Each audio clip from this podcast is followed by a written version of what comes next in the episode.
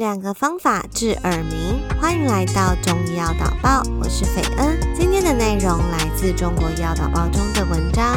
许多人都有过耳鸣，一般算不上大病，但耳鸣不治疗，它的危害也不容忽视。例如，长期耳鸣可能会引起听力下降，严重耳鸣还会导致失眠、健忘、抑郁、焦虑。以及内分泌失调、免疫力低下，从而诱发其他的疾病。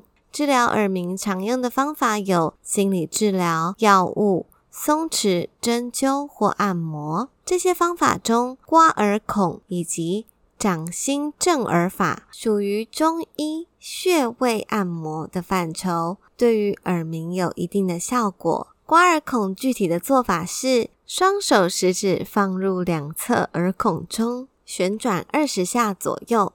快速拔出，随后用食指、拇指沿着耳轮边缘上下来回摩擦三十六下，至耳廓发热。每天做三次，连续一到两个月。刮耳孔可以促使局部血液循环交替，产生正负压，引动鼓膜活动，进而起到减轻耳鸣、促使听觉灵敏、健脑醒神的功效。掌心正耳法对于缓解耳鸣也有效。具体的方法是：两手掌先搓热，用搓热的两掌心捂住两耳，手掌与耳朵完全封闭，然后两掌快速松开，能听到“啵”的一声更好。一次按放十五回到二十回，完全做完后，用手掌心前后来回搓耳廓一分钟，早晚各做一遍，坚持一到两个月。此法有增强听力、醒脑通窍的功效，有助于防头晕、耳鸣、耳闭、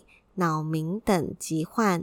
为何刮耳孔、掌心震耳法可以治疗耳鸣呢？中医认为，耳鸣与人的脏器肾衰、气血瘀滞有关，耳部为宗脉之所聚。丹溪心法说，盖十二经络上络于耳，耳通过经络与五脏都有关联，尤其与肾的关系密切。因此，中医常说，耳鸣、耳聋多属于肾虚，刺激耳部能够治疗耳鸣。正是通过疏通经络、运行气血、调理脏腑的功能来实现的。它的治病机理有下面几点：一是能益肾开窍，肾开窍于耳，耳部有许多穴位可以治疗肾病，经常按压耳部，既可以益肾，又可以防止耳鸣、耳聋。二是疏通气血，耳部血瘀不通。经脉阻塞也是耳鸣的重要原因。患者按压耳道，刺激耳部穴位，具有疏通耳部经脉、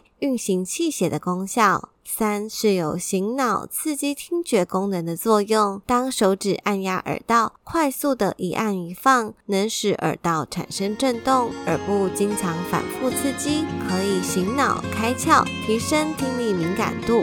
以上便是今日中医药导报的分享，我们下次见。